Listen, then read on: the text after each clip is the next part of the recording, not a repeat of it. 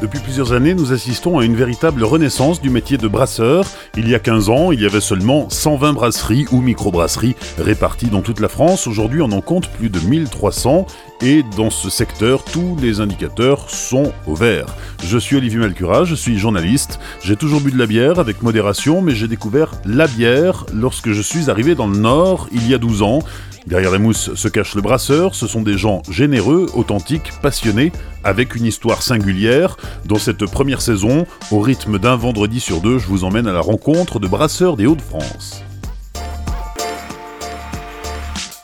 Épisode 10, Olivier de Brucker, la brasserie lilloise à Ronc, dans le Nord.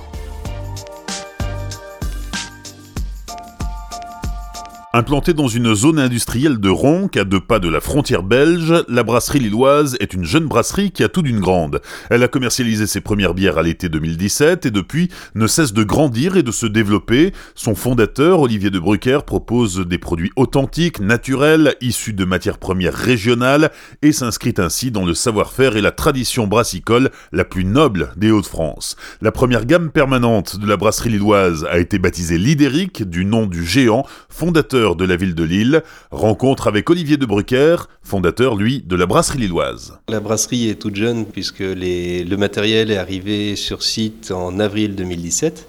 Euh, alors forcément, le temps d'installation, c'est quelques mois et on a pu brasser les toutes premières bières euh, tout début de l'été 2017. Euh, donc fin juin 2017, euh, et forcément il nous faut quelques semaines pour sortir une bière. On a pu commencer à commercialiser les premières bières, donc c'était la Lidéric blonde et Lidéric triple, la fin de l'été 2017, donc à peu près euh, vers fin août. Quand on démarre comme ça, qu'on est toute, toute jeune brasserie, tout jeune brasseur, on commence par quoi? Une fois qu'on a, une fois qu'on a produit, c'est quoi l'étape suivante? Ah, bah, l'étape suivante, euh, c'est tout simplement de prendre son bâton de pèlerin et euh, aller frapper à toutes les portes, euh, donc aussi bien des bars, des caves, pour leur parler du produit, pour leur faire découvrir le produit en espérant qu'ils référencent la bière. Et ça, ça marche? Les bars, les caves sont réceptifs? Euh, elles sont assez réceptives, mais, mais en même temps, elles ont déjà euh, parfois des, rayons en bière qui sont assez larges. Euh, donc, les débuts sont, un peu difficiles. Il faut le temps de se faire connaître, de, commencer à, bah, créer, son image de marque et, sa clientèle. Donc chaque nouveau client, c'est une victoire et puis ça motive pour la suite? Ah bah, effectivement, les, premiers cartons, on était super heureux de les, avoir vendus. C'est une accumulation de petites victoires qui fait, euh, qui fait qu'aujourd'hui les volumes euh, deviennent intéressants. Rapidement derrière, tu as lancé une bière rouge Oui, alors effectivement, fin 2017, on a eu envie de faire une bière rouge.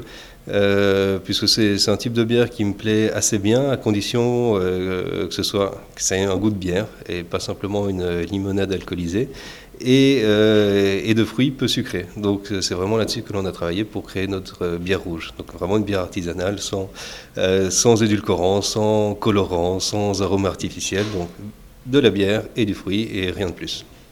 Donc au départ une blonde, ensuite en même temps que la blonde une triple, la troisième bière c'est une rouge, et puis en, 2018, donc l'année suivante, deux nouvelles bières viennent enrichir cette, cette gamme de bières lidériques. Tout à fait. Euh, ensuite, on a créé euh, la Lidéric Saison, qui est, euh, qui est un type de bière à part entière. Ça n'est du coup pas une bière saisonnière, c'est le type de bière qui se, qui se brassait beaucoup dans la région avant l'essor des pils. puis, fin du printemps, une blanche. Donc aujourd'hui, la gamme permanente, c'est 5 bières. Peut-être d'autres à venir cette année, en 2019 alors effectivement, la gamme Lidéric, c'est 5 bières donc la blanche saison, blonde, rouge et triple. Euh, à ce jour, elle n'a pas forcément vocation à s'agrandir. Euh, par contre, nous avons quelques idées pour créer euh, une autre gamme de bières sur, des bières peut-être un peu plus spécifiques, notamment sans doute une brune, des bières vieillies en fût de chêne, mais ça c'est pour un peu plus tard, courant 2019. Tu as envie de faire quoi? Cette nouvelle gamme, c'est d'aller chercher, euh, déjà de se faire plaisir euh, avec euh, des, bières différentes. C'est aussi proposer des, bières que, l'on n'a pas dans la gamme Lidéric classique. donc peut-être des bières un peu plus pointues, un peu plus spécifiques, pour des palais un peu plus un peu plus habitués à, à des bières avec plus de caractère. Là, on se trouve euh, dans ta brasserie, dans ton bureau. Euh, donc, c'est une, brasserie flambant neuve, installée dans une zone industrielle à, à hein, dans la métropole lilloise. C'est déjà une belle brasserie. Enfin, j'ai visité des, brasseries qui, avaient un an et demi, euh, deux ans d'existence et qui n'en sont pas à ce, niveau de, de, capacité de production et à ce niveau de, de luxe, entre guillemets. Alors, de luxe, euh, je ne sais pas si on peut parler de luxe. Euh, alors, je suis parti en fait du constat que beaucoup de brasseries qui se lançaient euh, finalement arrivaient euh, à leur capacité maximale de production rapidement. Euh, et j'ai voulu éviter cet écueil en bah, effectivement investissant peut-être un peu plus sur, le matériel et de pouvoir du coup voir l'avenir un peu plus sereinement si, si, si la production se vendait bien. Donc aujourd'hui, tu as quelle capacité? Alors aujourd'hui, euh, je suis limité par la capacité de fermentation à garde, donc le nombre de fermenteurs, euh, et j'ai une capacité grosso modo de 3000 hectos par an. Mais ça va se développer. Mais euh, ça va se développer puisqu'on pense cette année déjà atteindre les 3000 hectos, donc de nouveaux fermenteurs sont en commande pour une livraison fin d'année. Tu as un parcours qui n'a rien à voir avec le milieu de la bière. Hein. Euh, tu viens d'une famille euh, d'entrepreneurs. Euh, tu as été bercé par l'entrepreneuriat. Avant ça, tu étais dans les finances. Donc rien à voir avec la choucroute. Comment est-ce qu'on en vient à, retourner sa veste pour, pour devenir brasseur? Alors effectivement, j'étais pas brasseur. Ça, ça fait finalement que quelques années que je suis dans la région. je travaillais en finance, mais il me manquait un petit quelque chose pour vraiment m'épanouir. Euh, je brassais un peu à la maison, donc euh, des petits brassins de 20 litres, euh, tout grain, pour faire de la bière pour moi et mes amis l'été. Et bah, comme je, cherchais un projet, à un moment j'ai eu le déclic, je me suis dit, bah, effectivement, pourquoi pas créer ma brasserie. C'est osé? Sans doute, sans doute, mais il y a un marché, il y a la bière est vraiment un produit qui me plaît beaucoup et, et je me voyais bien en faire mon métier. Et alors, dans une famille d'entrepreneurs, comment est-ce que ça, a réagi autour de toi euh, quand tu es arrivé en disant euh, Ça y est, j'ai trouvé, j'ai une idée, j'ouvre une brasserie? J'ai eu vraiment tout leur soutien pour, euh, pour me lancer. j'ai été, été épaulé bah, quand on crée, euh, quand on crée, tout n'est pas forcément tout rose. Il y a des, euh, il y a des moments un peu plus sympas que d'autres. Il y a beaucoup de moments sympas. Euh, et, j'ai eu toujours ma famille qui était derrière moi pour, pour m'épauler et, et, motiver à avancer. Dans ta famille, tu as des origines belges. Ça joue dans cette décision de se lancer dans le métier de brasseur? Alors, ça joue certainement, dans le sens où il y avait toujours plus de bière à la maison que de vin. Euh, j'ai pas toujours habité dans des régions brassicoles, donc ça, ça m'a permis finalement de, me faire le palais, de découvrir euh, les différents types de bières, de, les apprécier. Euh, par la suite, de, commencer à brasser un peu chez moi et puis bah, de fil en aiguille, euh, créer ma, propre brasserie. Et quand on arrive comme ça sur, le, sur le marché de la bière, avec son bâton de pèlerin, tu étais serein, tu étais confiant, tu as eu des doutes? Alors quand on arrive avec son bâton de pèlerin, euh, des doutes, euh, il y en a eu beaucoup. Il y en a toujours un peu tous les jours, sinon, euh, sinon ce serait pas drôle. Mais on a été plutôt bien accueillis, aussi bien par, nos réseaux de, de, revendeurs, donc cavistes, restaurants, bars, mais aussi par les autres brasseurs de la région.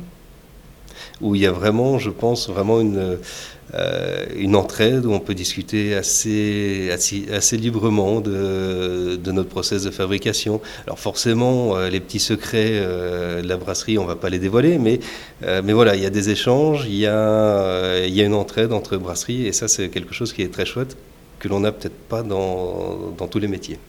Oui, donc on ne se regarde pas en chien de faïence, il y a vraiment une solidarité. Ah, très clairement, très clairement. toutes les brasseries euh, échange entre elles. Il y a malgré tout beaucoup d'événements euh, où, l'on se retrouve, euh, où on goûte les, bières des uns et des autres, et puis on échange librement. Avant de te lancer quand même, euh, oui, tu brassais à la maison, hein, tu nous l'as dit, mais euh, euh, pour, pour, les copains, pour les amis, c'est pas le, même enjeu que quand on, on, a des cuves comme celle-ci avec plusieurs centaines de litres à, chaque, à chaque brassin. Tu t'es formé, bien sûr, et c'est à Douai que tu as, que tu as approfondi tes, tes connaissances et tes compétences.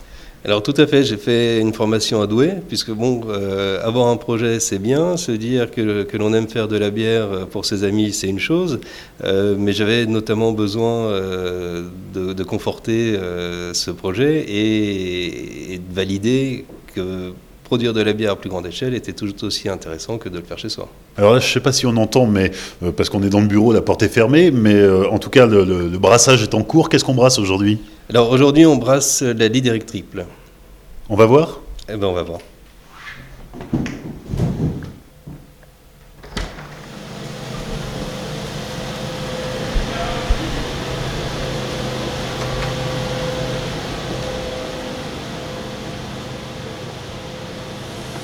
Là, on est devant la Rolls. Hein. Qu'est-ce qu'il y a sous le capot Alors, qu'est-ce qu'il y a sous le capot euh, bah, C'est une euh, salle de brassage en 4 cuves de 20 hectos. On a derrière 6 fermenteurs de 40 hectos et, et l'embouteilleuse. Là, ce qu'on entend, attends, on va rapprocher le micro. C'est le concassage Voilà, c'est le début du concassage. On prépare le brassin de demain. Euh, donc on est en train de, de, bah, de concasser les différents maltes en, en, vue du, du, brassage. Alors le concassage là, euh, donc en bas là, le brasseur est en train de verser ses sacs de grains dans un, une sorte d'entonnoir.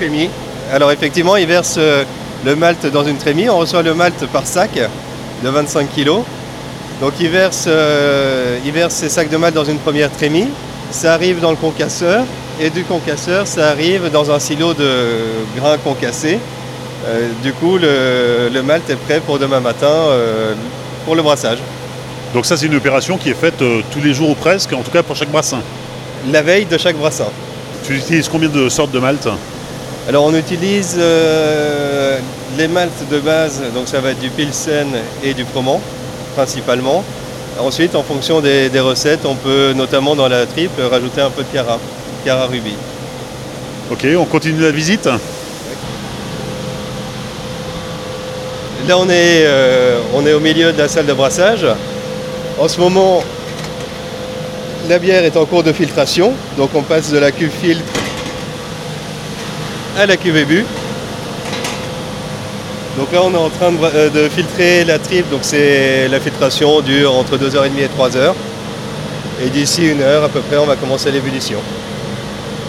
Et rajouter les houblons, bien évidemment. Alors, même question, euh, quel type de houblon euh...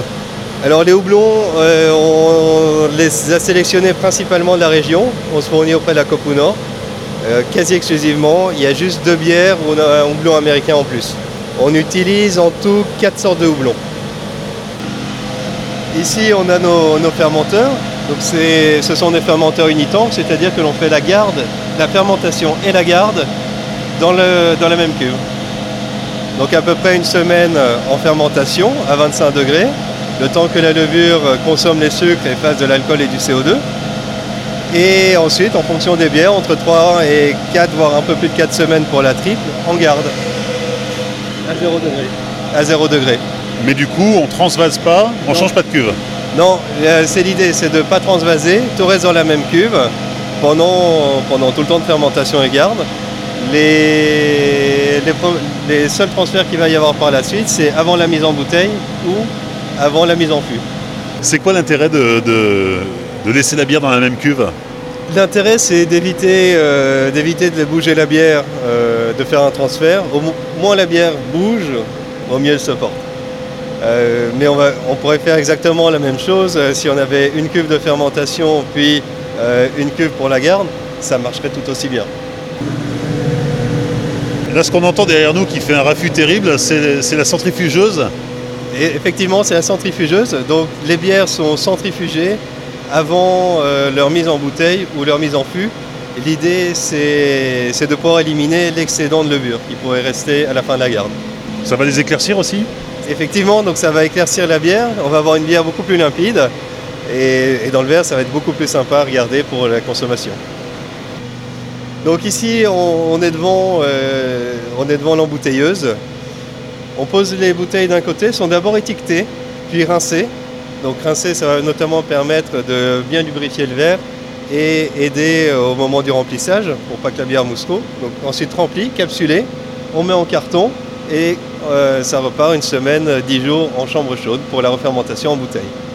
Alors on retrouve aussi effectivement trois bières lidériques en fût. Ça va être la saison, la blonde et la triple.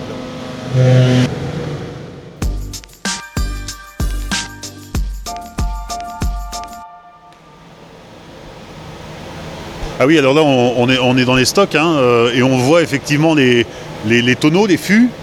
Là, oui, ce sont des, des fûts de chêne dans, lesquels on a mis un peu de bière à vieillir. Donc, on est parti pour 6 euh, mois minimum de vieillissement et bah, résultat dans quelques mois.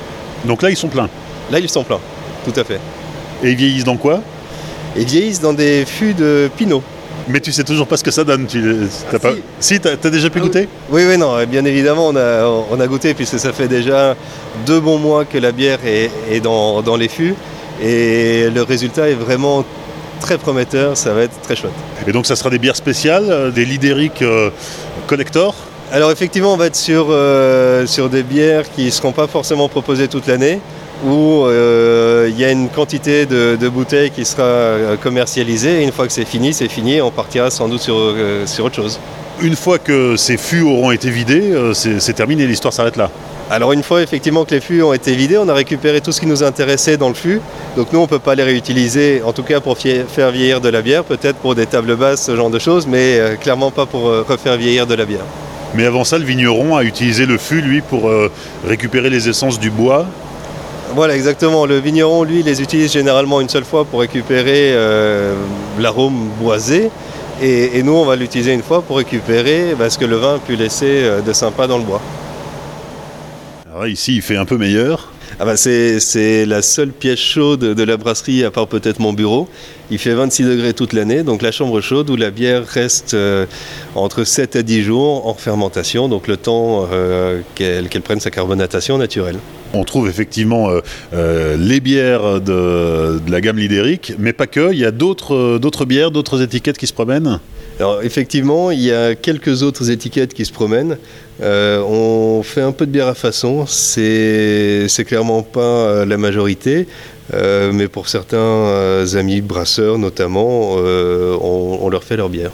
Quel est l'intérêt pour toi? Alors le gros intérêt, c'est de pouvoir utiliser au maximum la capacité de production.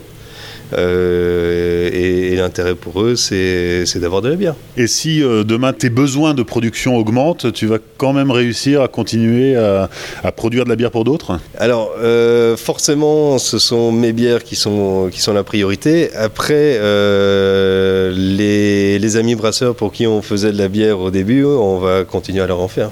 Donc on a dit que euh, principalement ton réseau de distribution c'était euh, les, bars, les restaurants euh, et, les, cavistes.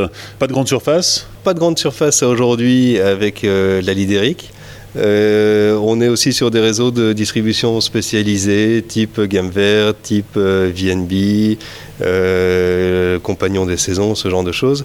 Euh, mais l'idée, c'est de vraiment euh, garder la marque lidérique pour cavistes, bars, restaurants, donc on va dire réseau CHR, et les réseaux de distribution spécialisés. Du coup, un peu plus tard, arrivera une bière euh, complètement différente, euh, plus orientation GMS. Ce qui peut être intéressant aussi de, préciser, c'est pourquoi l'Idéric. L'Idéric, euh, pour nos auditeurs qui ne sont pas du Nord, c'est un géant. La tradition des, des géants des Flandres, c'est quand même quelque chose de très ancré dans cette région des Hauts-de-France.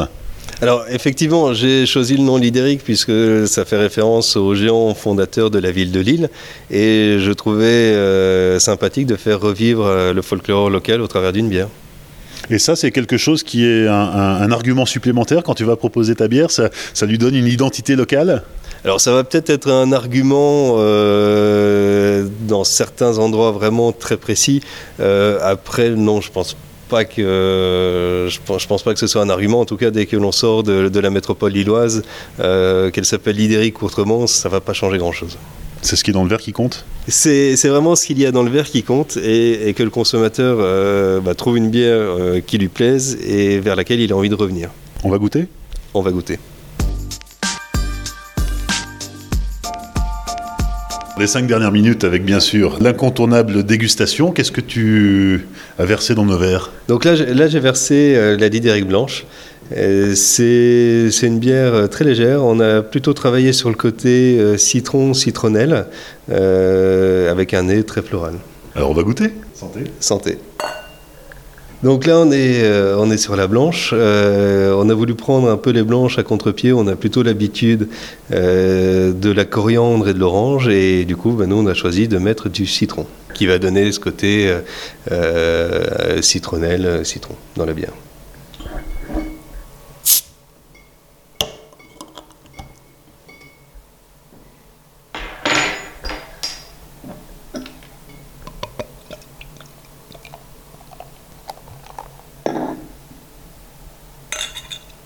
Deuxième dégustation, c'est la saison. Oui, donc l'Idéric Saison, donc c'est un type de bière qui était beaucoup brassé dans la région avant l'essor des pils. Donc une bière avec euh, peu de matière en bouche, très légère, mais avec une amertume un peu plus soutenue euh, pour euh, apporter le côté rafraîchissant, même si la bière est bue à température un peu plus ambiante. Au niveau du goût, on va, on va être sur des arômes assez herbeux, herbeux terreux, de par les houblons que l'on utilise. Et comme je disais, très peu, très peu de matière en bouche. Donc très légère à boire et une bière idéale euh, pour l'été, le barbecue.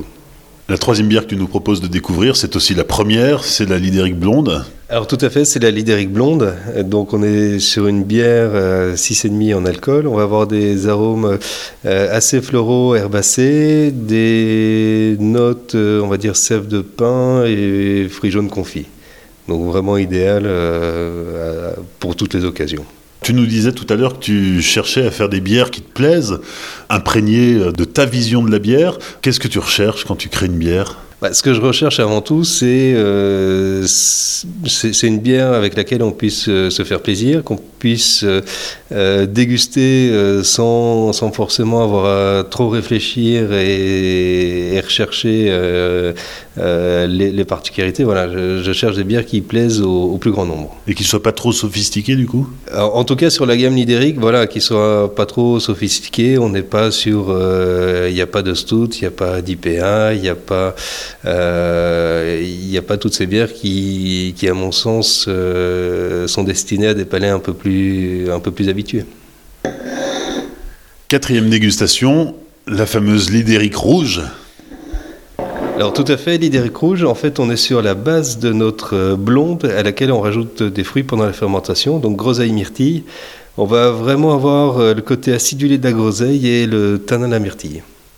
Et tu cherchais une bière qui soit pas sucrée et qui se démarque en fait de ce qu'on a l'habitude de boire en, en bière euh, rouge. Alors effectivement, très peu sucré, puisque euh, du fait que l'on mette les fruits pendant la fermentation, les levures vont manger les sucres euh, du mou euh, de la même manière que les sucres du fruit. Donc on est vraiment sur une bière très très peu sucrée. On va goûter Santé oui, donc c'est une, bière qui se démarque vraiment au goût hein, de tout ce qu'on peut avoir l'habitude de consommer en termes de bière rouge. Et tu me disais que c'est une bière qui t'a ouvert pas mal de portes Alors effectivement, c'est du coup une bière qui nous a ouvert pas mal de portes de restaurants, euh, puisque les, les chefs voyaient assez facilement des associations euh, mets et bières euh, à faire avec cette bière-là, euh, notamment avec un dessert au chocolat ou parfois avec des fromages. Certains l'utilisent pour faire des sauces. C'est surprenant une bière rouge avec des fromages. C'est peut-être surprenant sur, euh, sur le papier, mais euh, dans la réalité, ça marche assez bien. Et finalement, on est assez proche des codes du vin. Euh, donc l'association fromage se fait finalement assez naturellement. Bon, ben, on aura fait le tour, hein. la triple. Alors effectivement, on aura fait le tour de la gamme Lidéric et et on finit sur la triple. Donc là, on est vraiment sur une bière de dégustation, on est à 9,5, vraiment très ronde, chaleureuse, fruitée. Moi, personnellement, c'est mon petit péché mignon en fin de journée. euh, Une petite triple chez moi en rentrant, c'est très chouette. Donc là, on vient de déguster les cinq euh, bières de la gamme Lidéric. Euh, alors effectivement, on a commencé par la blanche, on a poursuivi avec la saison, ensuite il y a eu la blonde, la rouge, et puis on termine par la triple. Euh, tout ça, c'est alors c'est toi qui as choisi l'ordre dans lequel on allait déguster. Évidemment, tout ça, c'est un- c'est une suite logique, et en même temps, on sent une belle cohérence entre ces différentes bières. Alors oui, tout à fait. Euh, l'idée, c'était de retrouver la même ligne de conduite dans toutes les bières, euh, qu'on puisse se dire, euh, quelle que soit la bière que, que, l'on déguste, on sait qu'elle vient de chez nous. On retrouve vraiment un fil conducteur au travers de ces cinq bières. Et alors, c'est quoi la marque de fabrique de la brasserie lilloise? L'idée, l'idée principale, c'était d'avoir, d'avoir la cohérence et qu'il n'y ait pas une bière qui puisse dénoter par rapport à l'autre et que l'on retrouve euh, autant de plaisir à déguster, euh, que ce soit à la blanche, euh, à la triple. À différents moments de la journée, bien sûr. À bien que. alors effectivement, peut-être différents moments de la journée, peut-être différentes périodes de l'année. Certaines bières vont, vont plus naturellement se déguster en été et d'autres on va rechercher un peu de réconfort l'hiver dans, dans la triple par exemple. Pour terminer, tu m'as fait goûter un truc absolument inattendu, euh, une bière rouge qui est en train de vieillir en barrique. Alors effectivement, on a eu envie euh, de s'amuser un peu, puisque c'est sympa d'avoir une gamme permanente euh, lidérique avec des bières très consensuelles.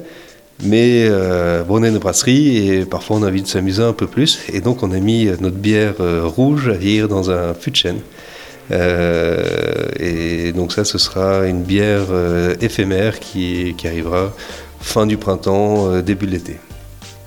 Donc cette, bière, on va continuer à retrouver le côté un peu acidulé que l'on retrouve dans la lidérique rouge, mais avec beaucoup plus de complexité et ce sera à mon sens quelque chose de très chouette à découvrir.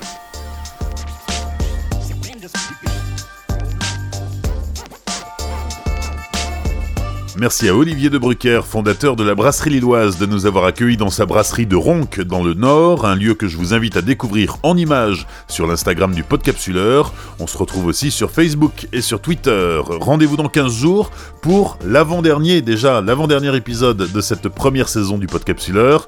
Nous découvrirons un autre brasseur des Hauts-de-France. D'ici là, n'oubliez pas de commenter, rajouter plein d'étoiles sur les plateformes d'écoute de podcasts comme iTunes, Google Podcast, Deezer, Spotify ou TuneIn par exemple Et souvenez-vous, l'abus d'alcool est dangereux pour la santé, alors savourez, mais sans forcer.